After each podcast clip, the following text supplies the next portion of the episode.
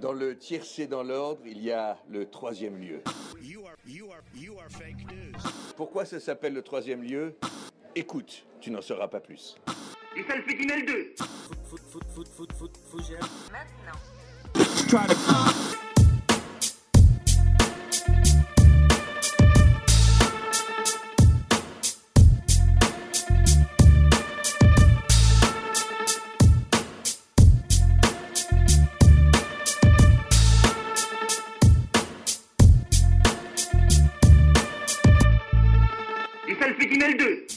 Bonsoir à toutes et à tous. Je peux pas mettre d'inclusif dans la voix, donc ça rallonge un peu les phrases. Au grand bonheur de nos éditeurs qui m'entendront davantage parler.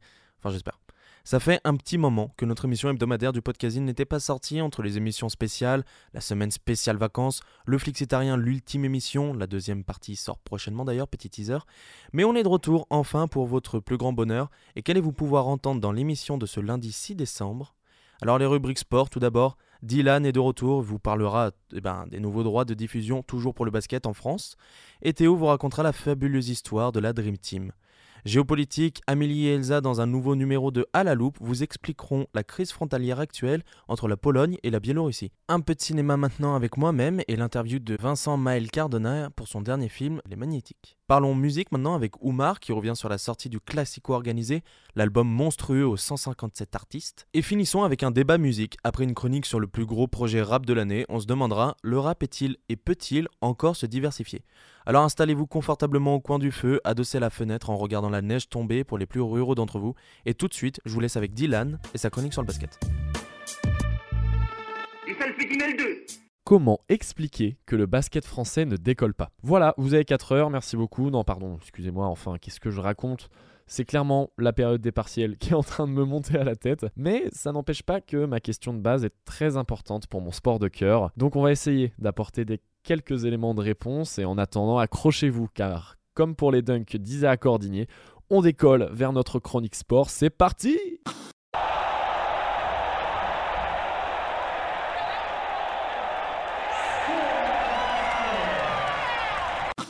Ah, bah comme d'habitude, je suis super content de venir à la radio pour vous parler un petit peu basket.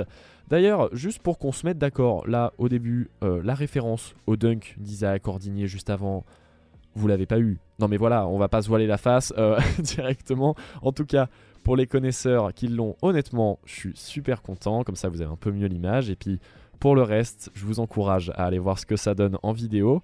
Et si vous êtes un tout petit peu sensible à ce merveilleux sport qui est le basketball, vous vous direz peut-être, mais pourquoi je n'ai jamais entendu parler de ce gars avant? Sérieux? Bah, vous venez tout simplement peut-être de définir un des principaux obstacles de développement du basket en France. Mais quel problème? Quels sont les obstacles que tu veux pointer du doigt là? Je, je comprends pas. En fait, j'ai un sentiment un peu contradictoire concernant le développement du basket en France. C'est comme si on avait l'impression que tous les voyants étaient au vert pour que ce sport explose dans notre pays, mais que le décollage n'avait pas lieu. Alors, pourquoi? Pourtant, quand on y regarde de plus près, la compétitivité de l'équipe de France, par exemple, n'a jamais été aussi haute depuis le sacre européen en 2013 avec la génération Parker. Une médaille de bronze aux mondiaux de 2019, après avoir éliminé Team USA en quart de finale, une médaille d'argent au JO de Tokyo cette année. Pourtant, une impression que les résultats ne sont pas assez mis en avant persiste et cela même chez les joueurs. Comment ne pas vous faire écouter d'ailleurs les mots d'Evan Fournier au micro de France Télévisions, encore euphorique après la victoire arrachée à la dernière seconde contre la Slovénie de Luka Doncic. La finale, ce sera les, les États-Unis, Evan. Un sacré rendez-vous. hein. Ouais. Ah, faudra être là. Et puis, il faudra pas changer pour mettre de l'équitation, je vous le dis. hein. Ouais, ils seront là, les deux, là, Evan. ils seront là, ils seront là. Franchement, cette vidéo, elle me fait encore rire aujourd'hui. C'est génial. L'arrière français, ici, fait référence à la diffusion des matchs, souvent entrecoupés par d'autres disciplines quand ils sont diffusés à la télé. Évidemment, ces mots sont à remettre dans leur contexte. Evan Fournier n'a aucunement envie d'attaquer directement la programmation de France Télévisions, ni la discipline visée. D'ailleurs, la Fédération française d'équitation et France Télévisions s'était joué de cette vidéo pour répondre par l'humour à Evan Fournier sur les réseaux. Ça n'a peut-être l'air de rien, mais il n'empêche que ces mots traduisent d'un problème de fond. Malgré ce que mon discours laisse entendre, je n'ai pas seulement écrit cette chronique pour pousser mon coup de gueule. Et justement, l'actualité médiatique du mois de novembre semble me donner tort. Nous avons eu le droit à de très bonnes nouvelles pour l'avenir du basket français et ce sont trois nouveaux contrats de diffusion qui ont vu le jour en un mois. Non, franchement, c'est incroyable. Je suis trop content.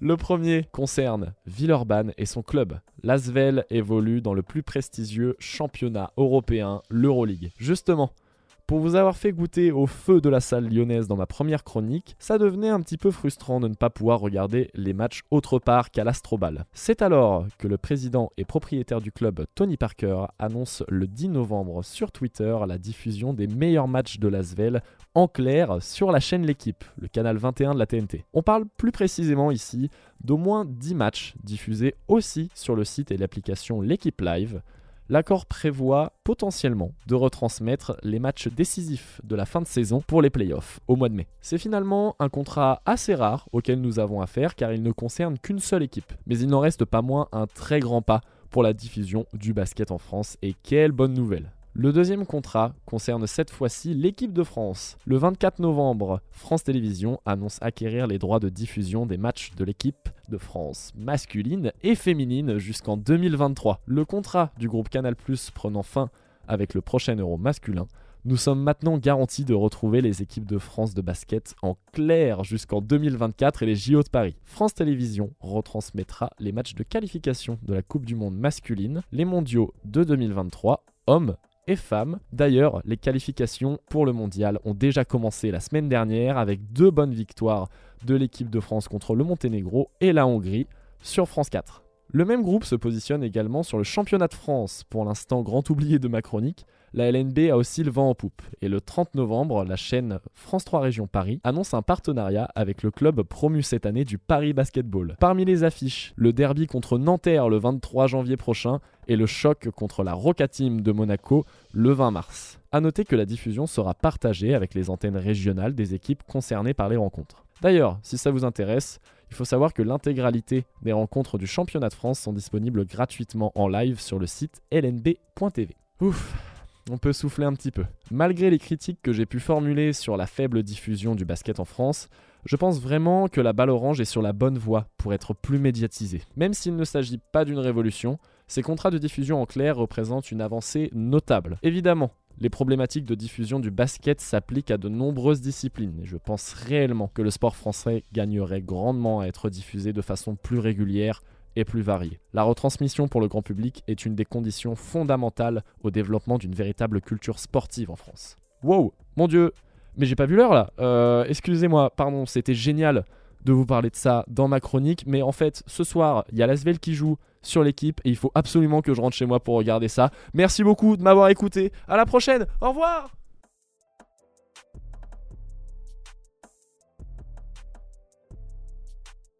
Dans le tiercé dans l'ordre, il y a le troisième lieu. Bonjour. Pour cette deuxième chronique, je vais vous raconter l'histoire de la meilleure équipe jamais constituée. C'est bien qu'elle figure au of Fame de la Fédération internationale de basketball. Cette équipe, composée de légendes de NBA, appelée la Dream Team de la sélection américaine, fut alignée aux Jeux de Barcelone en 92. Entre victoire écrasante, entraînement mythique ou encore influence mondiale, cette équipe regorge d'anecdotes. Elle est créée dans un contexte bien particulier. Pour commencer, il faut remonter aux JO de 88 à Séoul, en Corée du Sud, où, en demi-finale, les USA affrontent l'URSS. Les USA ayant une équipe composée uniquement de joueurs universitaires, ne font pas le poids face aux joueurs expérimentés russes. Cette défaite ne passa pas auprès de la fédération américaine, d'une part à cause du contexte géopolitique plus que tendu entre les deux nations, et d'autre part puisqu'il y a des polémiques liées à des soupçons de triche au niveau de l'arbitrage. À la suite de cette défaite, le comité olympique américain, avec le concours d'un certain David Stern, président de la une personne dont on parlera dans les prochaines chroniques. Un accord est trouvé entre les Américains et le comité international, notamment avec la, FIBA, Fédération internationale. L'intérêt était donc général. Du côté américain, on programme une sorte de vengeance, mais également l'essor à l'international d'un produit qui est en plein essor depuis 10 ans, la NBA. Et de l'autre côté, on veut donner plus d'intérêt au tournoi et donc valoriser les droits télé. Les États-Unis ont le champ libre pour créer la meilleure équipe de l'histoire. De plus, la NBA est entre deux générations dorées, celle qui fait vibrer les années 80 avec notamment Magic et Bird, et la génération qui a explosé dans les années 90 avec Michael Jordan et Karl Malone. Cette équipe est donc composée de 11 joueurs de NBA et un joueur universitaire pour le symbole. Pour la petite anecdote, le gros Shaq devait faire partie de cette équipe, mais on a préféré Christian Leitner, car vainqueur du championnat universitaire plusieurs fois avec Duke. Alors, autant vous dire que cette équipe fait très très mal à la tête, car hormis Magic, Bird et Jordan, juste 3 des 5 meilleurs joueurs de tous les temps, on retrouve notamment Stockton, meilleur passeur de tous les temps, accompagné de son collègue Karl Malone, deuxième marqueur de NBA. On a aussi Charles Barkley, qui sera MVP la saison d'après, c'est-à-dire meilleur joueur de la saison à NBA. Ou encore Drexler, qui vient de sortir de finale NBA face aux Bulls de Michael Jordan. On note également que cette équipe est composée du bras droit de Michael, un certain Scottie Pippen. Pour gérer ces légendes, accompagné d'un ego surdimensionné, on prend Chuck Daly, car coach des mythiques Bad Boys des Pistons, l'homme parfait pour gérer ce groupe, car il sait gérer les joueurs avec de très gros caractères. Cependant, l'équipe est à peine créée qu'elle alimente déjà les polémiques dans l'outre-Atlantique, car un certain Isaiah Thomas, meneur de ces Bad Boys des Pistons, qui a gagné deux titres de NBA à la fin des années 80, et qui est considéré comme un des meilleurs meneurs de tous les temps, ne figure donc pas dans cette équipe. Selon certaines sources, Jordan et Magic auraient refusé de venir si Thomas figurait dans l'équipe. Ah, il faut dire que l'amour était peu présent entre les joueurs. Globalement, le tournoi d'Amérique balayé à coup d'écart moyen de 51,5 points de moyenne, dont un fameux 136 à 57 contre Cuba. La Dream Team s'envole pour Monaco pour préparer le tournoi olympique de Barcelone. L'un des enjeux des entraînements qui vont suivre est de définir une sorte de hiérarchie entre les joueurs. Savoir qui est le leader technique également qui seront titulaires. Deux immenses joueurs vont se battre pour cette place de leader. Le premier est bien entendu Michael Jordan, fraîchement MVP et tenant du titre avec les Chicago Bulls. Il est au sommet de sa forme. En face de lui, on retrouve Magic Johnson, superstar des années 80 et des Los Angeles Lakers. Après une saison blanche à cause de sa contamination au VIH, il est convaincu de montrer qu'il est toujours au sommet de sa forme. Pour mettre fin définitivement à ces débats, Chuck Daly va faire organiser un match d'entraînement entre les joueurs. Deux équipes de 5 qui s'affrontent dans un gymnase de Monaco. Dans l'équipe A, on nous retrouvons Pippen, Jordan, Malone, Bird et Patrick Ewing, une star des, New York Knicks. Et dans l'équipe B, nous avons Magic, Barclay, Mullin, une star des Golden State Warriors, et Christian Leitner, et un certain David Robinson, star des San Antonio Spurs. Le match va surtout opposer le duo Jordan-Malone au duo Magic-Barclay, le tour arbitré par un Italien qui est légèrement dépassé par le moment. L'équipe de Magic commence pied au plancher et colle un 9-0 en début de match. Magic se sont chauds et trash talk Jordan à ce moment-là. Entre nous, c'est pas la meilleure idée que la Magic. En effet, Jordan ne répliqua pas verbalement, mais le prit de façon très personnelle. Il prit le ballon et sonna la révolte à chaque attaque jusqu'à un petit run de 17 à 4. Quand je vous dis que c'était pas la meilleure idée que t'aies eu la Magic. Après ce run, le match se stabilisa et les équipes se rendra coup pour coup. Leur orgueil de légende en dépendait. Au bout du bout de l'effort, c'est l'équipe de Jordan qui gagna. Après le coup de sifflet final, pas un bruit dans la salle. Magic rentra dans les vestiaires à côté de Bird, suivi de Jordan, qui après avoir allumé son cigare, lui dira Il y a un nouveau shérif dans la ville. Magic rigola et acquiesça. La hiérarchie était faite. Le tournoi olympique pour cette Dream Team peut enfin commencer. La majeure partie des caméras des observateurs n'avaient que Dieu pour cette équipe de légende. Mais certains journalistes prêtaient une attention à une nouvelle nation qui pour beaucoup était la seule à tenir tête aux USA. Cette équipe était la Croatie. À la suite de la guerre civile de Yougoslavie en 91, cette équipe vit le jour. Elle fut menée par un certain Tony Kukoc. On va s'arrêter quelques instants sur ce joueur car son histoire va être intéressante pour la suite du tournoi et expliquer pourquoi Jordan et Pippen étaient en mission contre lui. Comme vous le savez, Michael Jordan et Scottie Pippen appartiennent aux Chicago Bulls. Et dans chaque équipe, bah, il y a un directeur sportif, qu'on appelle un GM au basket. Le GM de cette équipe, c'est Jerry Krause, qui était loin de bien s'entendre avec les deux joueurs. Krause, pour renforcer cette équipe des Chicago Bulls, veut recruter ce coach, qui joue dans l'équipe de Croatie, je le rappelle. Jordan et Pippen ont tellement la rage contre Jerry Krause, le GM des Chicago Bulls, qu'ils vont tout faire pour rendre le joueur ridicule. Tony Kukoc et prouver à Kroos qu'il fait une erreur de vouloir le recruter. Tactique qui fut mise en place lors du deuxième match des poules, entre les USA et la Croatie. Pippen et Jordan défendent tout terrain et attaquaient à chaque fois qu'ils en avaient la possibilité sur ce pauvre Kukoc. Résultat, il n'a pas pu faire grand chose, et la Croatie s'inclina lourdement, 103-70. Cependant, ces deux équipes se retrouveront en finale. La Croatie perdra encore lourdement, mais Kukoc résistera bien mieux aux assauts de Jordan et Pippen. Globalement, on va pas se mentir, les USA écrasent le tournoi avec un écart de 43,9 points, et sans surprise, bah, deviennent champions olympiques. Pour la petite anecdote, Kukoc rejoignait finalement les Chicago Bulls en 93 et fit un des joueurs clés aux trois titres de NBA obtenus par les Bulls de Jordan entre 96 et 98. Pour finir cette deuxième chronique, on va s'arrêter sur l'impact de cette Dream Team. Il y a eu un avant et un après Dream Team. Si aujourd'hui l'NBA est autant international et est composé d'autant de joueurs du monde entier, c'est grâce à cette Dream Team de 92. Pour vous le démontrer, je vais vous, je vais vous donner quelques exemples. Le premier est avec notre Tony Parker national. Et oui, il fait partie des produits de cette Dream Team. Il prend le numéro 9 car c'est le numéro de Jordan à Barcelone. Sans cette équipe, Tony Parker n'aurait peut-être jamais fait de basket et aurait pu se rabattre sur le football. Cela aurait pu avoir comme conséquence qu'il n'y avait pas de championnat d'Europe pour la France ou alors pas de dynastie des San Antonio Spurs dans les années 2000. L'analyse est de même pour Dirk Nowitzki, légende vivante du basket allemand et de Dallas, son équipe en NBA, ou encore de l'espagnol Pogazol, joueur iconique des Lakers d'un certain Kobe Bryant, et de l'Aurora, Tous ces joueurs sont unanimes sur le fait que c'est Dream Team et un tournant sur le choix de faire du basketball. C'est la fin pour cette deuxième chronique. J'espère que j'ai pu vous apprendre quelque chose sur ce, sur ce magnifique sport qui se joue avec une balle orange. Si vous voulez en savoir plus, il y a la série The Last Dance, qui est très bien et qui est sur Netflix, ou encore le musée sur les hauteurs de Barcelone, qui se situe sur l'ancien site olympique et qui retrace le parcours de cette équipe de légende. Encore merci pour votre écoute et à une prochaine histoire.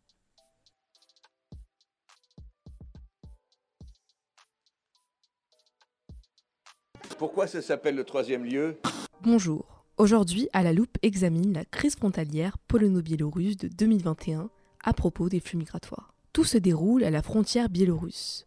On le rappelle, la Biélorussie ne fait pas partie de l'Union européenne, contrairement à son voisin la Pologne, avec lequel il a de fortes tensions ces derniers mois concernant un flux migratoire arrivant de la Biélorussie à la Pologne. En réalité, cela dure depuis cet été, mais on en parle plus actuellement car des enquêtes ont été entreprises et que la situation devient trop critique. Des exilés sont utilisés par Alexandre Loukachenko, le président de la Biélorussie, pour soi-disant se venger de l'Europe qui avait auparavant qualifié son élection en 2020 de truquer et imposer des sanctions économiques à son pays. Effectivement, la Biélorussie pousserait des migrants venant principalement du Moyen-Orient, pour la majorité kurde, à aller vers la Pologne, la Lettonie et la Lituanie via les frontières de ces pays avec la Biélorussie. Alors, des milliers de migrants sont coincés à la frontière entre la Pologne et la Biélorussie, puisque ni l'un ni l'autre ne veut les accueillir. La Pologne ne veut pas se laisser manipuler par la Biélorussie et accuse les autorités biélorusses et leurs alliés russes d'avoir volontairement créé cette situation de crise en représailles aux sanctions de l'Union européenne, imposées après la répression des manifestations de 2020 contre la réélection du président Alexandre Loukachenko. La Pologne adopte une position défensive face à la Biélorussie. Cependant, le président biélorusse nie toute accusation. Ce rapport de force entre ces deux pays met en péril la vie de 3000 à 4000 personnes qui vivent dans le froid des forêts biélorusses sans avoir de quoi se nourrir et qui tombent malades à cause de l'eau sale qu'ils boivent. Il y aurait aussi environ 7000 migrants en Biélorussie, dans un camp improvisé du côté de la frontière biélorusse. Et au moins 11 morts d'hypothermie ont été recensés depuis cet été. Des enterrements ont d'ailleurs été prévus par la Pologne. Personne ne peut venir aider ces migrants, car l'accès est refusé à tous les journalistes, ONG ou même à la société civile en raison de l'instauration de l'état d'urgence dans le pays. En attendant, au moins 430 personnes irakiennes ont été refoulées vers Erbil et Bagdad. Selon les autorités biélorusses, des personnes auraient été mises dans un hangar, mais cela reste à prouver. En effet, selon les images du ministère de la Défense polonais, les personnes vivent bien dehors. La porte-parole du président Natalia Esmont a également déclaré que le pays allait mettre en place le rapatriement de 5000 migrants et a avancé que la chancelière allemande Angela Merkel allait négocier un corridor humanitaire avec l'Union européenne dans le but d'évacuer 2000 migrants vers l'Allemagne. Cependant, la chancelière a démenti cette information.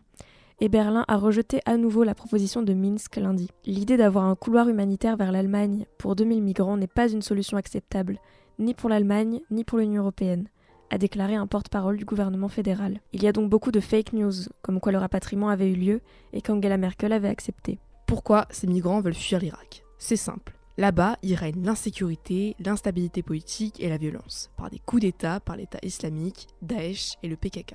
La région du Kurdistan irakien, dans le nord du pays, est particulièrement touchée. Les Kurdes apparaissent toujours divisés à travers le Moyen-Orient. Ils ont toujours été opprimés et n'ont pas de territoire autonome kurde. Alors comme d'habitude, cette crise a engendré de nombreuses réactions à l'international.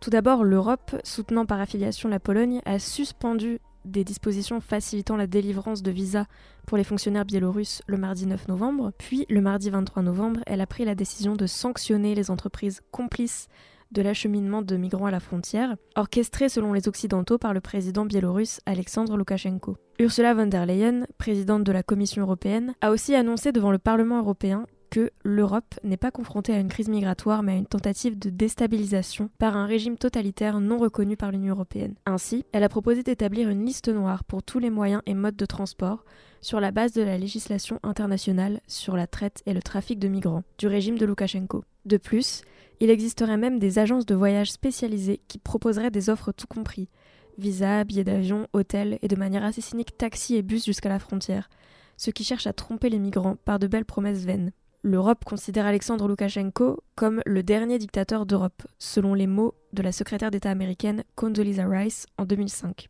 Puisqu'en effet, si on se penche plus sur son régime, on voit qu'il règne une forme de fanatisme autour de sa personne. Personne n'a le droit de le critiquer. En effet, selon Alexandra Goujon, politologue française spécialiste des pays de l'Europe de l'Est, Depuis 25 ans, les partis politiques sont interdits de participer aux élections et les candidats sont emprisonnés pour éviter toute alternance à la tête du pays. Même au sein du régime, Alexandre Loukachenko empêche toute autre figure politique d'émerger. On est dans une personnalisation extrême du pouvoir, avec des médias d'État qui ne parlent que de lui. Les pays du G7 ont appelé la Biélorussie à mettre fin immédiatement à la crise migratoire en cours aux frontières de l'Union européenne. Ils ont également appelé la Biélorussie à accorder un accès immédiat et sans entrave pour livrer de l'aide humanitaire aux organisations internationales. Les pays ont également affiché leur solidarité avec la Pologne, la Lituanie et la Lettonie, qu'ils estiment victimes d'un usage provocateur de l'immigration illégale également. Le terme crise migratoire est contesté et apparaît inexact, car on parle ici de trafic de migrants et de crise humanitaire, ce qui doit impérativement être géré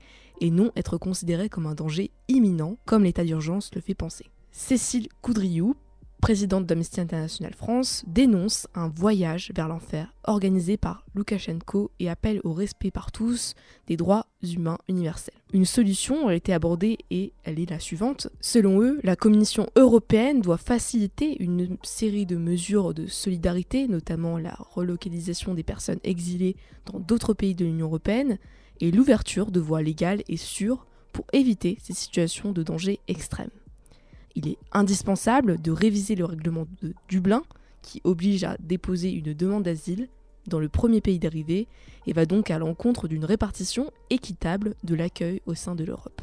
En Pologne, policiers et soldats surveillent jour et nuit la frontière et des clôtures en fil barbelé coupant ont été installées. La Pologne refuse tout dialogue avec le régime biélorusse. Et de plus, le ministre polonais de la Défense, Mariusz Blazak, a affirmé que cette crise pourrait sûrement durer plusieurs mois. Cependant, des centaines de citoyens polonais ont manifesté à Varsovie en soutien des migrants, avec des slogans comme Sauvez les gens à la frontière ou Personne n'est clandestin. Le ministre soupçonnerait aussi que cette opération est entièrement planifiée par la Biélorussie et qu'elle viserait à perturber la souveraineté de son pays.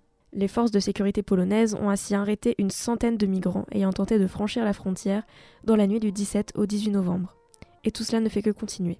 En ce qui concerne la Russie, Vladimir Poutine et Emmanuel Macron se sont accordés sur une désescalade à la frontière entre la Pologne et la Biélorussie, a annoncé la présidence française le lundi 15 novembre. La Russie est un soutien pour la Biélorussie, cependant, elle prend ses distances et agit dans l'ombre. Ainsi, paradoxalement, le mercredi 10 novembre, le Kremlin s'inquiétait de la catastrophe humanitaire qui se prépare à la frontière. Alors que deux jours plus tard, les troupes russes et biélorusses menaient conjointement des exercices près de la frontière avec la Pologne. Alors que Moscou, capitale de la Russie, invitait l'Union européenne à rétablir le contact avec Minsk, la capitale de la Biélorussie.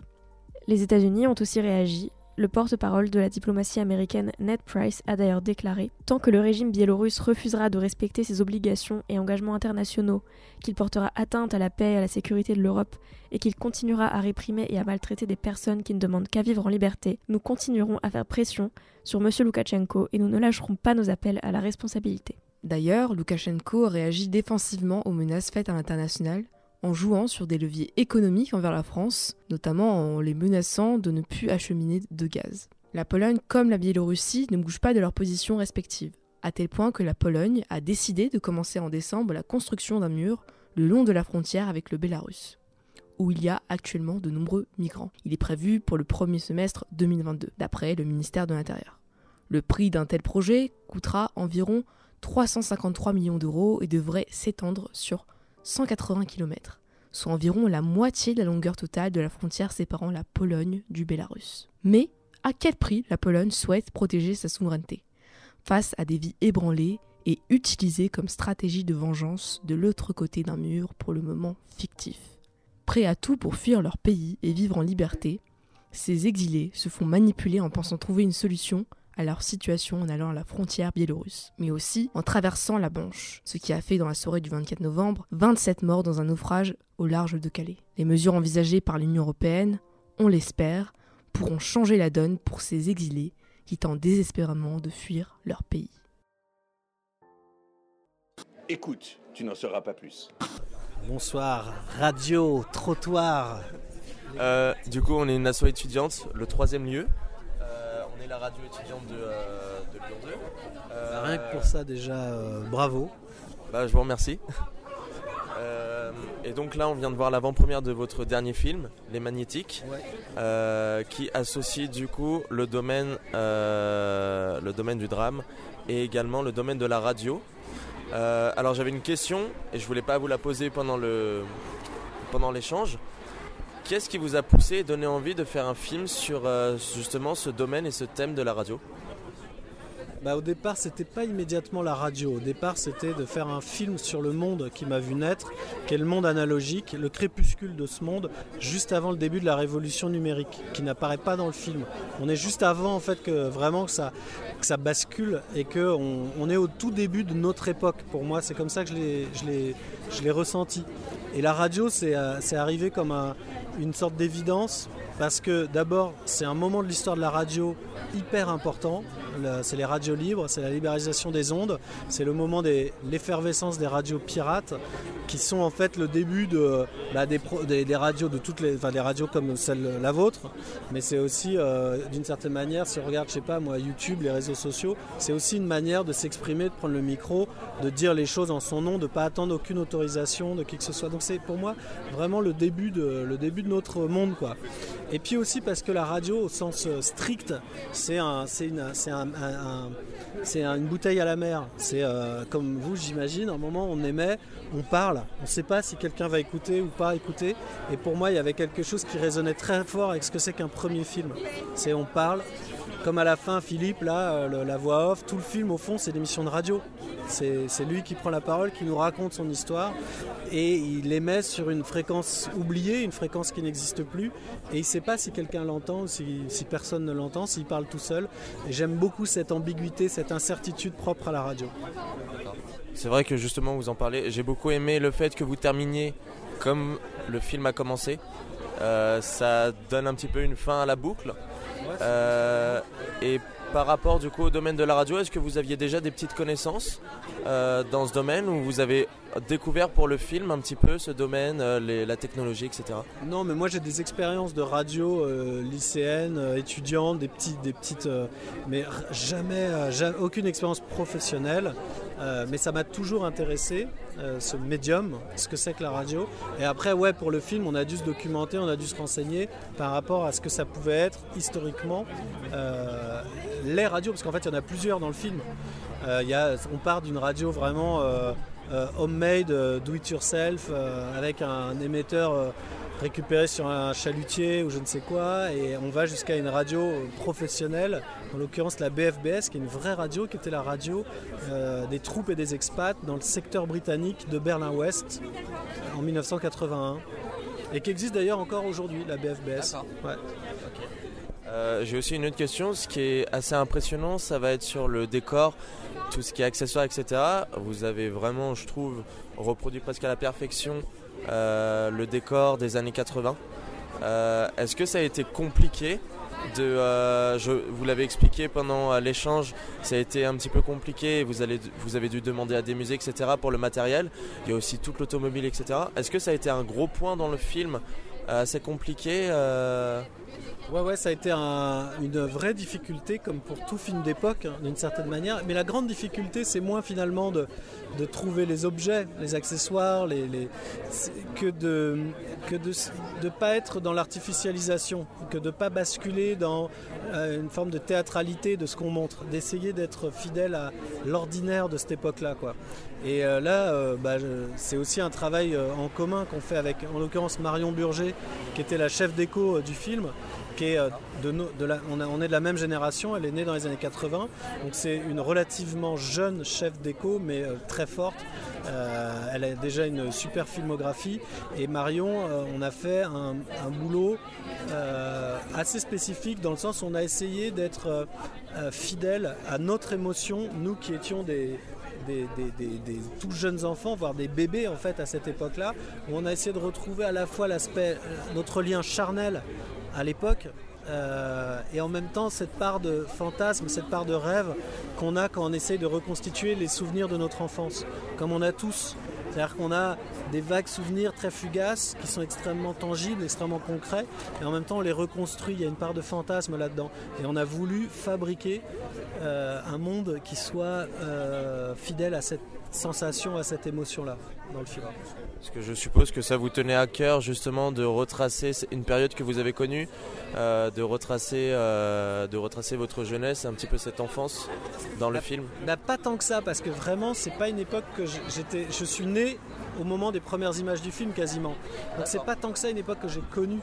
Euh, c'est pas un film sur ma jeunesse, c'est un film sur le monde d'où je viens. C'est pas exactement pareil.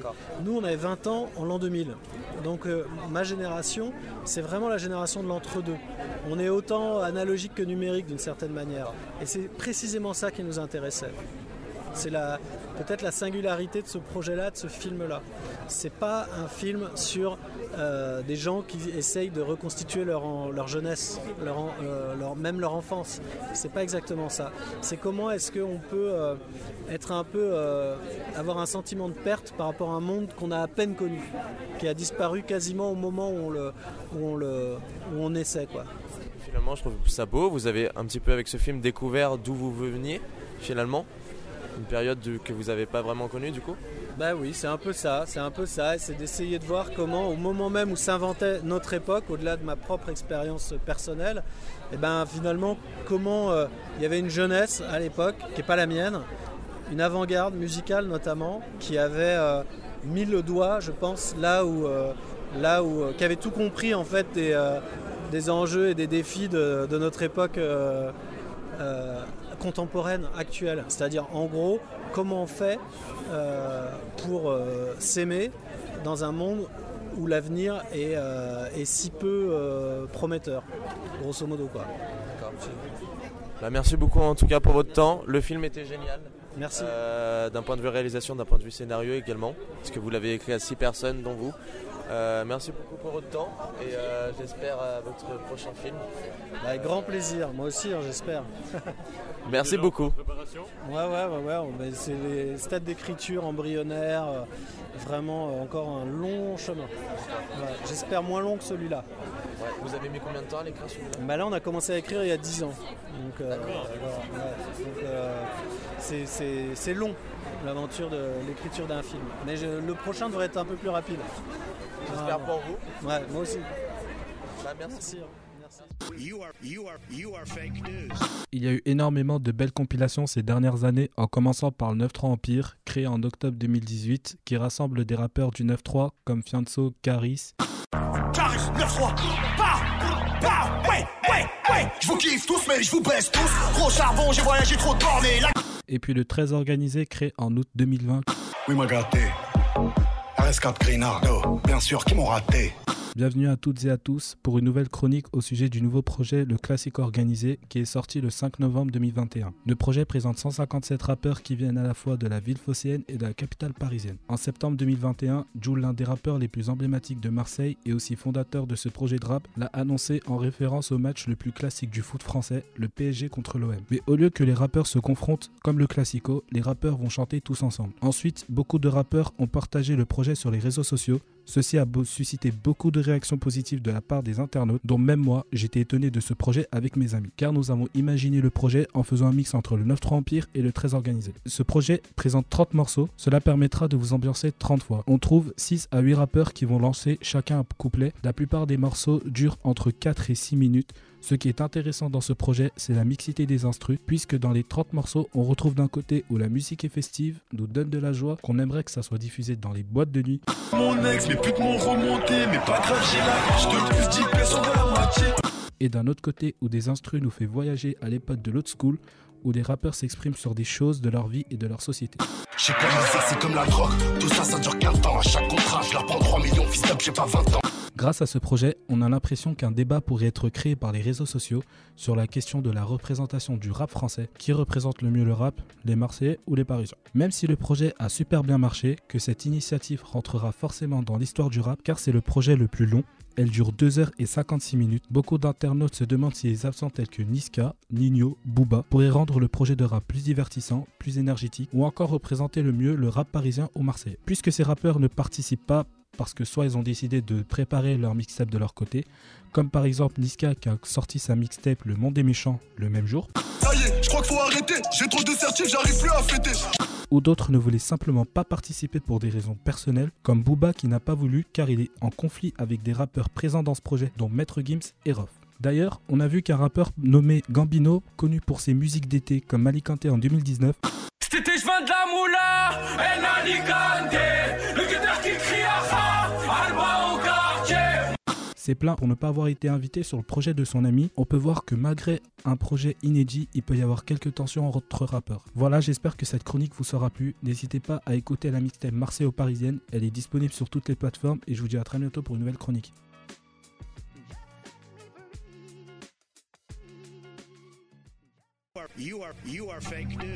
Donc, on va commencer avec la présentation euh, des gens. Ce qui est bien, c'est qu'on est équilibré. Il y a trois garçons et trois filles, donc on aura des avis divers et variés. Donc, on commence euh, avec toi. Vas-y. Salut, moi c'est Dylan. Pour une fois, je suis là et je vous parlerai pas de basket, donc profitez-en, mais vous inquiétez pas, je vais quand même revenir pour mon sujet préféré bientôt. Aujourd'hui, c'est le rap et vous l'avez bien compris. Exactement. Donc, on passe à la suite. À toi, Aurore. Salut, salut. Ouais, bah du coup, je m'appelle Aurore et euh, je suis là pour participer. Incroyable. Euh, Vas-y. Bah salut tout le monde, c'est Axel et bah pour une fois je veux parler d'un des sujets que j'aime le plus au monde donc ça me fait très plaisir. Le rap. Ok. Salut, moi c'est Agathe, euh, je suis là. Elle est là. Bonjour, moi c'est Théo, m'avez entendu sur l'équipe de France et aujourd'hui je vais vous faire part euh, de mes, j'espère, de mes connaissances sur le rap. Bonjour à tous, moi c'est Gianni et euh, il m'arrive fréquemment d'écouter du rap ces derniers temps. Ah, bah, c'est parfait, ça. Trois années, donc voilà. Trois années Ouais, quand même. Bon, alors, aujourd'hui, le sujet du débat, c'est, je cite, le, euh, rap se diversifie-t-il euh, encore de nos jours? Et j'avais aussi mis des petites euh, sous-questions. Donc la première, c'est, est-ce que le rap médiatisé est-il forcément le meilleur? La seconde, est-ce que la certification, genre disque d'or, disque de platine, enfin, etc., est-ce que c'est un gage de qualité? Ou est-ce que c'est juste un truc marketing pour faire plus de ventes? Et là, j'ai commencé à me poser des questions un petit peu plus tirées par les cheveux. Notamment, une question, c'est est-ce que finalement, tous les rappeurs sont des gérants de four et brassent plus d'argent que Tony Montana Parce que ça, c'est une bonne question. Et euh, une énième question qui est apologie de la violence dans le rap, de quoi faire enflammer ces news? Avant de vous laisser la parole, je vais vous faire euh, une petite présentation. Enfin, une petite présentation au niveau des chiffres. Donc, c'est les chiffres de 2019. Top 5 des artistes les plus streamés. Donc, en premier, nous avons Nino avec plus de 430 millions de streams. Ensuite, nous avons PNL avec 377 millions de streams. Ensuite, nous avons Joule avec 300 millions de streams. Suivi de Nekfeu avec un peu plus de 220 millions de streams. Et enfin, nous avons L'Homme Pâle avec 219 millions de streams. Donc, euh, aussi au niveau des chiffres, il faut savoir que le rap est euh, le genre de musique qui est le plus écouté en France, surtout dans une certaine tranche d'âge. Donc 18% des Français écoutent du rap dans la tranche d'âge 18-24 ans, donc ce qui concerne grosso modo les gens autour de cette table et peut-être aussi nos auditeurs et auditrices. Et ils sont 38,2% entre les 25 et 34 ans. Donc ça fait quand même une grande partie de la population jeune, on va appeler ça, qui écoute du rap, à retrouver sur bibamagazine.fr. Donc euh, je vais laisser la parole si quelqu'un veut intervenir. Donc est-ce que le rap, selon vous, surtout avec les sorties récentes, est-ce qu'il se diversifie encore ou est-ce que vous avez l'impression d'écouter la même chose en boucle? Je vous laisse la parole. Quelqu'un veut intervenir? Quelqu'un veut commencer? Oui. Alors- Donc Dylan. Première chose, je pense clairement que la, créavi- la créativité dans le rap n'est pas morte, Mhm. mais euh, c'est plutôt la construction du marché musical et du rap qui va faire que on a tendance à entendre un peu toujours les mêmes choses, c'est-à-dire que j'ai tendance à penser que ça va être de la responsabilité de l'auditeur d'aller chercher les nouvelles pépites, d'aller chercher euh, ce qu'on aime. Ouais. Que souvent, et personnellement, j'écoute euh, ma musique sur les plateformes de streaming et que si j'ai tendance à suivre les algorithmes des plateformes de streaming, je suis très vite enfermé dans les mêmes artistes que j'aime bien, qui sont pas forcément des gros artistes ou quoi, mais globalement mes playlists se ressemblent et c'est toujours la même chose. Et je trouve que c'est hyper important pour l'auditeur de se tenir au courant de ce qui sort pour aller chercher des trucs potentiellement qui ne sont pas dans ses habitudes d'écoute. Mais ces habitudes-là, elles sont assez dures à prendre. Ouais. Cependant, la suivre, ça m'a permis de découvrir tellement de pépites et d'élargir tellement ma playlist que je découvre des choses hyper créatives dans le rap et je pense pas que As-tu un exemple d'artiste en tête?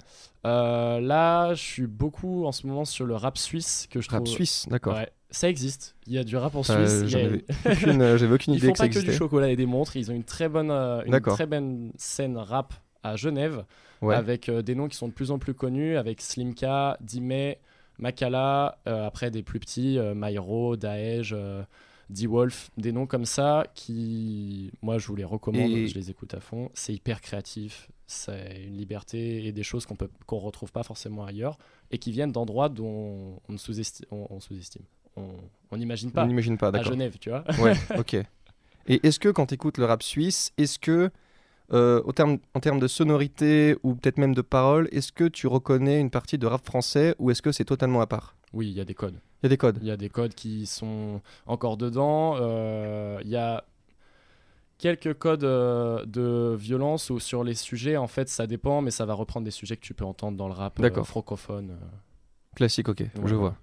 Est-ce que quelqu'un a quelque chose à ajouter? Oui. Ouais, euh, pour rebondir sur ce qu'a dit euh, Dylan, effectivement, notamment pour les artistes qui sont signés sur les grosses maisons de disques, il y a un peu comme euh, un cahier des charges qui s'installe pour la conception de leur album. Ouais. Et on retrouve presque des morceaux qui sont euh, des formules. Oui. Typiquement, je pense notamment à l'arrivée de la drill depuis l'année Ouais. dernière. Et on trouve des morceaux, entre guillemets, plus sombres, essentiellement rappés, justement, qui euh, sont un peu, on va dire, euh, la dernière euh, ligne du cahier des charges euh, à laquelle on pouvait déjà voir un morceau un peu euh, festif, Ouais. avec souvent, un feat- un- un- un- souvent une collaboration avec euh, justement un artiste connu pour euh, un, mec comme Slanfoiré, je pense notamment. Et, euh, et même et donc pour suivre aussi ce que tu dis Dylan sur la scène suisse, ce qu'on observe en fait sur la scène suisse, c'est un peu ce qu'il y avait il y a on va dire 5 ans, peut-être un peu moins avec la scène belge, c'est-à-dire des artistes qui euh, euh, déjà ont envie de s'imposer et donc pour s'imposer vont vraiment euh, apporter leur truc à eux, c'est vraiment leur musique. Et ils avancent en plus ensemble, c'est un peu un collectif. Hein, plus c'est ça, collectif Super Wack. C'est ça, voilà. C'est pas Extreme Boys aussi Bah, c'est Ouais. la team Extreme Boys et Super Ouais. Globalement, c'est les Ouais. mêmes mecs, euh, ouais, c'est ça. Voilà, c'est ça. Et, euh, et ça fait très Un plaisir. Aucune ref. Ça fait très plaisir du coup de voir euh, ces Suisses arriver. Et moi, je- je- je- j'irais même euh, encore plus loin en disant que la scène euh, euh, nord-africaine, notamment au Maghreb, commence à émerger. On les voit collaborer avec des artistes comme Laylo, comme Wit. Et euh, je, pourrais presque parier euh, que dans 2-3 ans, euh, on ait des artistes maghrébins, euh, Ouais. pas forcément en haut des charts, mais qui puissent eux aussi s'ajouter euh, au panel francophone euh, des artistes. euh, D'accord. Il y a eu, le- pour rebondir sur ce que tu avais dit, il y a euh, Soul King qui a, fait- qui fait, qui a fait partie d'un groupe avant d'être euh, la star euh, qu'il est aujourd'hui. alors, si je dis pas de bêtises, il était, il, il était artiste en Allemagne, non? Euh, non, il était. On m'avait dit qu'il était passé par l'Allemagne. Avant, évidemment, il était. il avait fait un groupe, ça s'appelait Africa Bendé, un truc comme ça. Et ils étaient trois. Ouais, et Et je, je crois qu'il y avait un artiste allemand en fait. euh, c'est fort possible. C'est fort possible, bon, enfin. Mais il a fait partie d'un groupe avant d'être euh, en Ouais. solo et réussir en solo. Donc ça rejoint un peu ce que tu viens de dire. euh. Mais alors pour le coup, la scène maghrébine dont je parle, c'est vraiment des artistes qui sont euh, un peu dans la même, euh, comment dire, dans la même démarche que ces Suisses dont on a pu parler et les Belges. Alors quand évidemment je parle des Belges, je parle un peu de cette génération dorée avec des mecs comme Damso, Caballero et Jean Ouais. Jass, euh, Isha, etc. Hamza aussi. Euh, et donc ouais, ces Suisses, euh, bah, ils arrivent très fort. Parfait. Donc on a deux avis qui sont à peu près euh, identiques. Quelqu'un Oui, Aurore? Oui, du coup, j'ai une question pour vous. Euh, Qu'est-ce que vous trouvez de nouveau du coup dans le rap suisse? Est-ce que vous pouvez préciser euh, si c'est au niveau des prods, au niveau de la manière de rapper? Enfin... Ouais, justement, moi, ce que j'aime beaucoup dans ce qu'il fait là-bas, c'est les choses que je vais pas retrouver dans le rap francophone que je vois d'habitude et ce que je retrouve dans le rap suisse, c'est une euh, créativité et une absence de barrière dans la production, bah, justement, des prods et la direction artistique qui suivent. Ils se mettent aucune barrière s'ils veulent faire. euh, y a des dans des projets, il y a des sons avec des sonorités funk, euh, avec euh, des. Ils s'amusent beaucoup avec les effets. euh, les, les effets de son. Bon, ça, c'est des choses qu'on a pu retrouver aussi dans le, dans le rap américain. Je vous fais pas le schéma avec, avec Travis Scott. Mais euh, c'est très créatif et j'aime le côté euh, pas de barrière et ils font ce qu'ils ont envie de faire dans des sonorités. C'est très original et c'est particulièrement ce que j'aime chez eux. C'est ça, et moi, il n'y a même pas que. Il y a même pas que de la créativité, je dirais surtout qu'en fait, vu que justement ils sont un peu nouveaux, qu'ils émergent, je pense que notamment, moi je pense au, au dernier projet de Slimka, où on voit clairement qu'en fait euh, il a bossé vraiment son projet, parce que par défaut je trouvais que Slimka c'était un artiste qui était peut-être un peu dans l'ombre de Jimmy, qui avait peut-être un peu moins de qualité à donner, mais qui a énormément bossé notamment sur le travail, sur sa voix, sur les productions sur lesquelles il pose, et même d'ailleurs sur la construction plus, plus largement de l'album. Et c'est surtout en fait des mecs qui, en fait, qui ont très envie de percer et qui se donnent les moyens. Et même pour parler de créativité, il y a quand même un mec en Suisse qui a vraiment son truc, c'est Makala, qui a vraiment un délire euh, presque cinématographique par moment, notamment aussi dans les clips, ça se voit aussi euh, à travers ça. Donc euh, c'est à la fois la créativité, mais surtout euh, des mecs vraiment motivés et qui sont vraiment prêts à, à faire beaucoup pour euh, percer. Donc euh, Théo, c'est ça, oui, on Ouais. t'écoute. Alors euh, moi j'avoue que je connaissais pas du tout la scène suisse et euh, la scène maghrébine et je pense que j'écouterai. Mais euh, et je trouve ça intéressant parce que moi j'avais tendance à penser que la scène française euh, en termes de technique pure tournait un peu en rond, en termes de technique d'écriture, euh, de prod, etc. Ouais. Alors moi je pense que la scène rap francophone peut évoluer euh, en termes plus de l'aspect marketing. Euh, on le voit encore par exemple euh, lors du classico organisé entre les Ouais. rappeurs euh, marseillais et parisiens tout un, tout, un, tout un projet autour, ou même sur les projets d'albums. Je vois par exemple sur le projet de SCH ou, de, ou par exemple Ouais. de Laylo, où où il y, a for- où il y a une histoire vraiment autour, que ce soit même cinéma- cinématographique pardon, Ouais. pour SCH et même Laylo.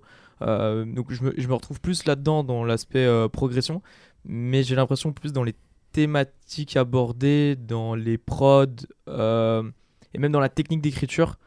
Euh, pour moi, ça change un peu. J'avais pris plus une claque euh, quand j'avais vu les, les albums, par exemple, que ce soit de, de Damso ou de Nekfeu, où on avait des prods un peu plus dansants. Ouais. Ou par exemple, Nekfeu est par exemple aller au Japon ou Ouais. aller en Nouvelle-Orléans pour avoir un jazzman, etc. Donc là, oui, les Américains avaient fait ça, on l'amène en France. Mais j'ai l'impression que. Alors, je suis d'accord avec. euh, pour, pour la drill, ça apporte une mode nouveau, mais j'ai l'impression que là, on, on a fait le tour. Oui, la drill, ça tourne C'est en rond, On a, l'impression. on, a, on a un peu fait le tour sur différentes modes et je- pour ça aller voir pourquoi pas les Suisses euh, Ouais. éventuellement pour voir si en termes de prod et même surtout en technique d'écriture parce que j'ai même j'ai l'impression qu'en texte on a souvent les mêmes thématiques Ouais. et euh, j'aimerais bien savoir si Est-ce que pas, c'est est-ce en que c'est quelque chose que vous ressentez, vous, le fait que les textes soient identiques ou même en termes de paroles? Mais en fait, moi je Oui. pense que c'est un vrai, euh, un vrai truc qui fait qu'il y a 5 ans en arrière, quand ils ont tous commencé un peu à sortir, des PNL sont arrivés, des Necfeu, des Damso, etc.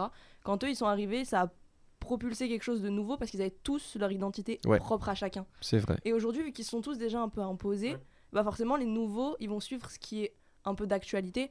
Je prends l'exemple de Naps aujourd'hui, quand on a un Naps qui est certes imposé dans le milieu, mais après bande organisée, beaucoup de gens le comparaient à Joule parce qu'il faisait Ouais. énormément de choses qui se rapprochaient de Joule. Je pense juste qu'en fait, ils ont pris le délire de se dire il y a eu tellement de choses nouvelles que faut qu'on continue à faire ce qui marche. Et je pense que Mhm. c'est dommage parce que on a perdu ce côté un peu nouveau, neuf qu'il y avait. Et quand on connaît pas, par exemple, les des euh, Extreme Boys, etc., que moi j'écoute, mais que Mhm. beaucoup de gens connaissent pas, bah forcément on a l'impression que ça tourne en rond. Et il faut vraiment chercher hyper loin. Ouais. Et c'est ça le problème, je trouve, aujourd'hui, c'est que les maisons de disques veulent tous faire la même chose et veulent que ça se vende. Et pour que ça se vende, faut faire ce que tout le monde fait, du joule, de la drill.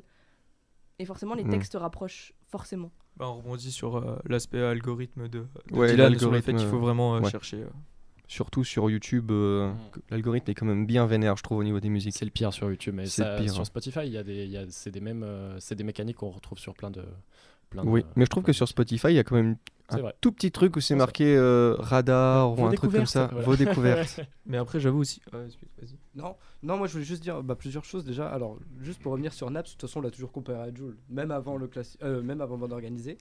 Et euh, aussi, moi je voulais pointer euh, le rôle qu'ont les médias rap. Oui. qui, alors moi je pense notamment aux gros médias rap, que ce soit Rap Plume, je pense qu'on voit, tout- on voit tous euh, de quels médias on parle, ou Culture, tous ces médias. On peut bien sûr évidemment reprocher euh, aux algorithmes euh, ou à des radios comme Skyrock de ne pas faire euh, la promotion de jeunes artistes. Je trouve que pour le coup, ces mêmes médias qui, eux, pour le coup, sont libres, euh, ne font pas spécialement mieux le travail que ces derniers. Euh, notamment en, partageant euh, H24 euh, les mêmes posts sur les mêmes artistes, sans même Ouais. forcément qu'il y ait de l'actualité en plus parfois. Ouais.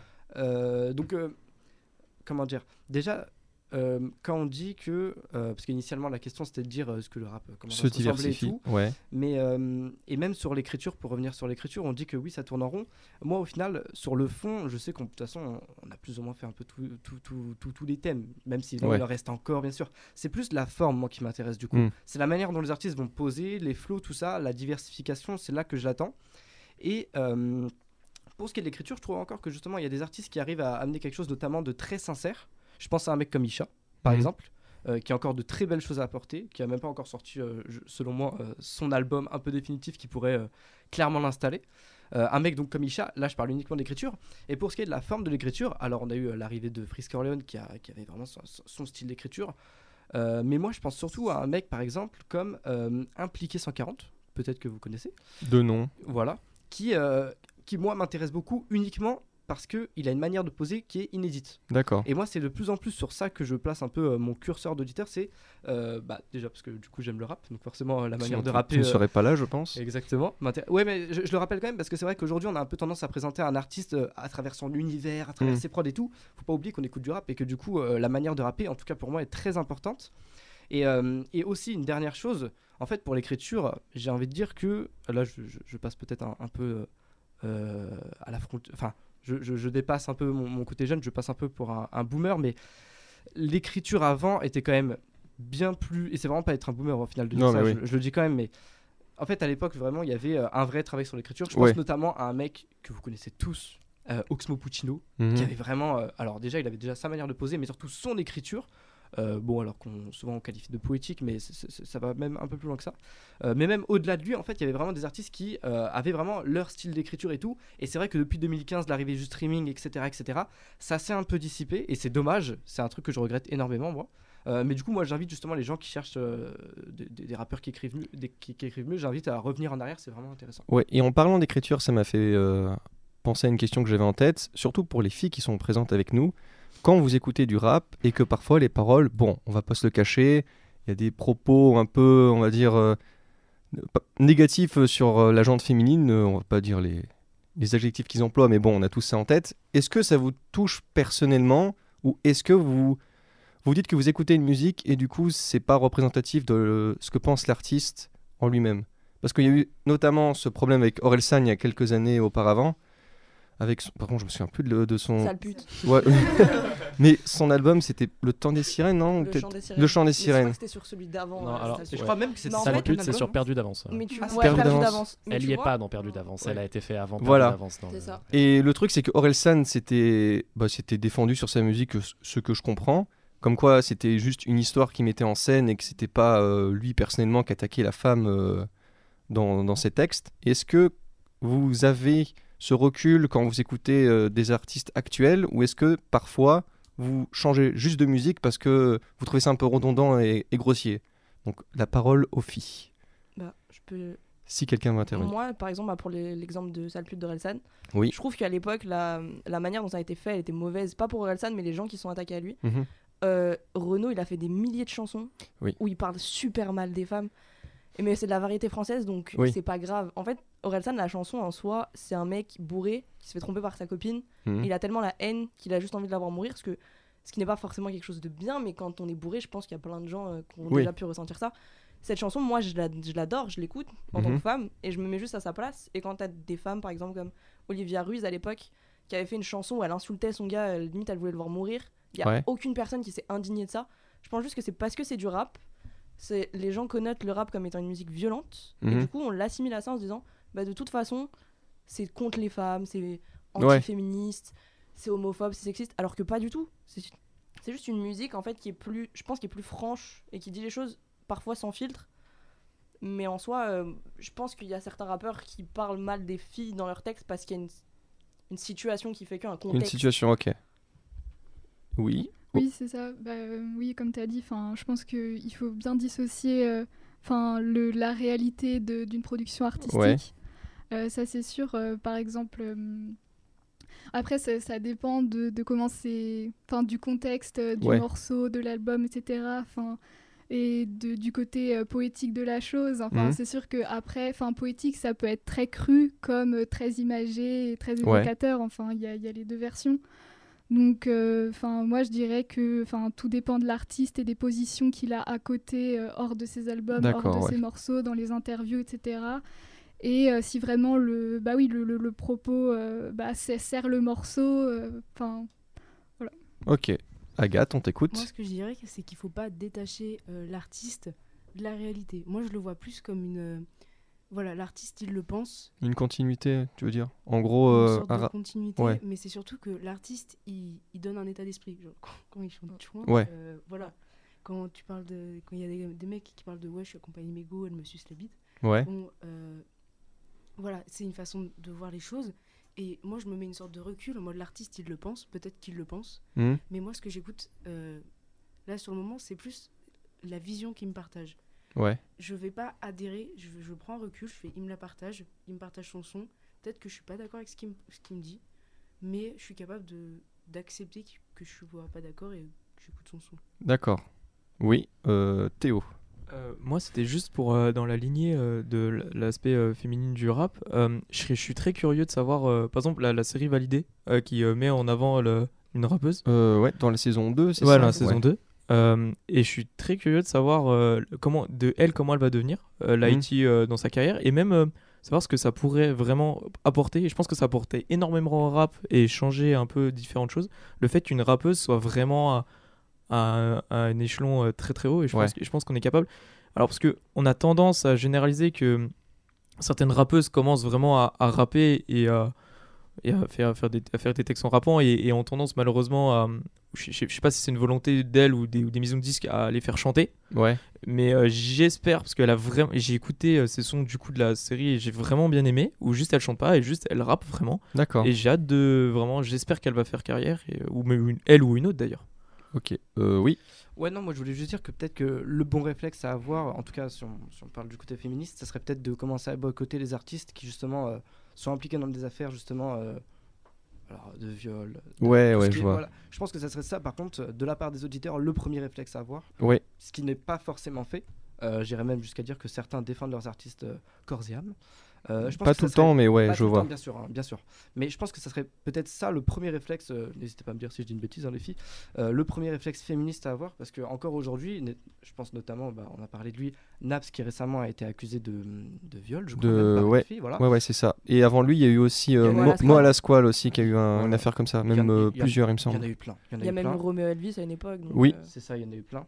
Et euh, je pense que pour le coup, ça serait peut-être ça, enfin, en tout cas pour ma part, c'est ce réflexe-là que je préfère prendre euh, avec les artistes qui, euh, en plus, dans le même temps, vont parler. euh, je trouve qu'il y a vraiment un côté malsain d'écouter un artiste qui est accusé, alors qu'il soit reconnu coupablement, Ouais. de, de tel truc par rapport à une fille, et dans le même temps qu'il me parle de ses histoires avec cette fille, en plus d'une manière, euh, voilà. Mhm. C'est vrai que du coup, il y a un certain décalage parce que on dit euh, séparer l'artiste euh, du rappeur, mais contrairement à par exemple un film, en général, le rappeur, ce qu'il va raconter, c'est sa vie. Ouais. Du coup, c'est là qu'il y a un, un balèze, là où le film, après, on, alors, on en pense qu'on veut.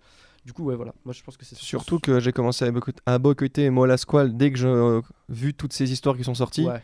Et notamment quand tu réécoutes les musiques euh, après, tu te dis mais qu'est-ce que Exactement. qu'est-ce que tu fais? Ouais, ouais, ouais, Et ouais, ça c'est un réflexe que j'ai eu donc je suis totalement d'accord avec toi. ouais.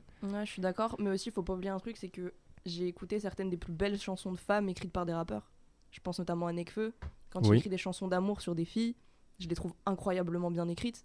Il parle super bien des filles, et pourtant, il a fait des chansons à l'époque où il en parlait mal, et ça fait pas Mm. lui quelqu'un Ah oui, de oui, oui. mauvais ou de sexiste. Oui. Ah oui, non, moi je juste- ça fait ça Ouais, je suis aussi d'accord avec notamment il me semble. Je touche suis d'accord avec ça, mais juste pour dire que. Avec, euh, Petit Vélo, je on- crois. On parle juste au fait que les me rappeurs, semble. c'est un truc un peu comme ça, mais il y a beaucoup Ou alors de j'ai de la merde. Laylo, Nekfeu, même PNL, qui ont écrit des magnifiques chansons sur des femmes. Ah, bien sûr, bien sûr. Est-ce que est-ce que quelqu'un a une dernière euh, Moi, remarque? J'avais une dernière hypothèse, mais pareil, Oui. j'ai pas trop envie que ça prenne du temps. Euh, sur ce qu'on disait tout à l'heure, euh, en fait, Aurel San, et on, le revoit dans le documentaire qui est sorti, je sais pas si vous l'avez vu, mais ça a été un peu le procès d'un Mhm. genre musical qui était en train de pop à fond. Maintenant, le, on, donc on est passé d'un rap qui était très cloisonné à la fin des années 2010 à une dizaine, la dernière décennie où ce s'est vraiment diversifié avec plein de façons d'écrire, de styles différents, mais est-ce que maintenant on a l'impression d'avoir valorisé toutes sortes de styles, un panel de styles très diversifié, mais que maintenant en fait ces styles-là ont des enfants et que juste ça se... Il y a des enfants du style euh, marseillais, il y a du Ouais. naps, il y a des enfants du style de Necfeu, il y a des kickers de fou, mais on va dire ils font du Necfeu. Ouais. En fait, est-ce que ces styles-là, maintenant, ils produisent juste des enfants de style de rappeurs qu'on a découvert cette dernière décennie et qu'on revient sur un schéma, on est un peu bloqué Mais après, ça, si ça peut te rassurer, ça a toujours été. Quand Nekfeu Ouais. est arrivé et Alpha One ils sont arrivés, Grave. on a dit ouais, ils font du Danny Dan. Ça a toujours Du été, ça Dan. existera toujours dans le rap. Danny. Dan, c'était un monstre à l'époque. Et quand ils sont arrivés, ils ont dit ouais, l'entourage, ils font du Danny Dan. Ouais, ils font euh, du IAM, ils font du NTM. Axel, l'ancienne. Ça veut plus rien dire, tu vois. Exact, Donc, euh, ouais, je suis totalement d'accord euh, avec ça. Et c'est un processus qu'on retrouve euh, bah, notamment quand Nino est arrivé et qui a commencé à péter. Quand on a vu les autres rappeurs arriver, on s'est dit ah mais c'est Nino, mais c'est Ah. ceci. Et ça, je trouve que c'est justement c'est des choses comme ça qui bloquent en fait la diversification du rap Mm. parce qu'on les associe forcément avec un autre rappeur. Pareil on pour les femmes. Dès qu'il y a Pareil une femme pour les qui arrive, on va femmes. dire ouais, ça, elle fait du diams, alors que. Voilà, c'est ça. Exactement. Et Est-ce que, notamment Agathe qui a pas beaucoup parlé et euh, Aurore, est-ce que vous avez quelque chose à rajouter ou Petite remarque. Petite remarque, bah, moi ça serait par rapport à Shai. Ouais. Enfin, elle a été bloquée justement parce qu'elle reprenait les codes euh, du rap féminin américain. Ouais. Donc euh, c'est-à-dire euh, beaucoup exposer son corps, etc. Et Mm. en jouer, mais avec une proposition complètement originale. hein. C'était Ouais. voilà, très bien. Et c'est vrai qu'en France, euh, justement, on a tendance à hum, effacer euh, bah, toute sa proposition artistique, même au Mm. niveau de ses textes, etc. euh, justement, bah, face à, au fait qu'elle expose son corps, qu'elle fait des clips très sexy, etc. Et Mm. donc après, les insultes, euh, la stigmatisation, etc. Euh, donc oui, je pense qu'en France, oui, il y a un souci euh, C'est ce vrai qu'au niveau des États-Unis, je trouve que c'est très décomplexé, Oui. même Oui, avec son corps et tout. euh, Oui, voilà, c'est très français être Voilà. vraiment renfermé comme ça. Tous les lundis soirs à 18h sur toute votre plateforme. N'hésitez pas à nous suivre et à nous mettre de l'amour parce qu'on en, a vraiment besoin, surtout pour le monteur qui tout seul derrière son écran. travaille beaucoup. Qui travaille beaucoup trop, exactement. Un monteur légendaire. Un monteur légendaire. Sans lui, il n'y a pas d'émission. Sans C'est vrai que sans lui, il n'y a pas d'émission. du coup, passez une bonne journée, une bonne soirée. On se retrouve pour un prochain numéro de débat. Peut-être une émission sur le rap qui arrivera bientôt, avec des quiz, un peu en mode rap-jeu, mais inspiré rap-jeu, mais avec ma petite sauce euh, personnelle. Sur ce, portez-vous bien. Peace.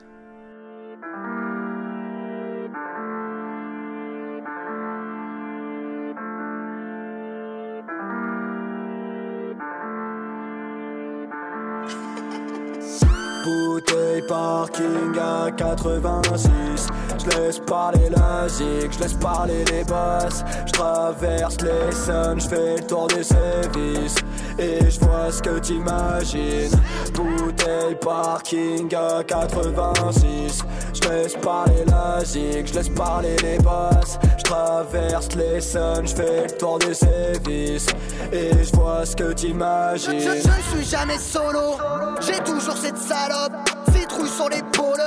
On nique sur de la soul, la nuit nous écoute, en soirée c'est top. On déclenche le chrono pour la course vers la mort. Top, la nuit je cogite à le porte, pensée horrible. Une fois tête dedans, elle te laisse en repleu. Je ne suis plus un homme, la nuit à la gaule. J'en suis afrophobe, reprends-toi, stop. Bouteille parking à 86 Je laisse parler la zig, je laisse parler les boss. Je traverse les suns, je fais le tour des services.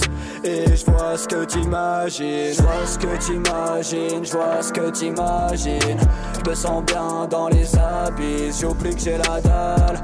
En vrai je suis même pas triste En vrai je suis même pas triste L'autoroute est vide, c'est abyssal, on fait péter les décibels. On voit rouge comme le signal, même les femmes qui tapinent ont déserté la nationale, c'est noir de vide. Même la police à la sommeil, la nuit rend Alzheimer. J'oublie son eyeliner, complet Jäger Dans la caisse on se prend pour Mac Jagger. La nuit nos rêves se réalisent, l'architecte se réanime.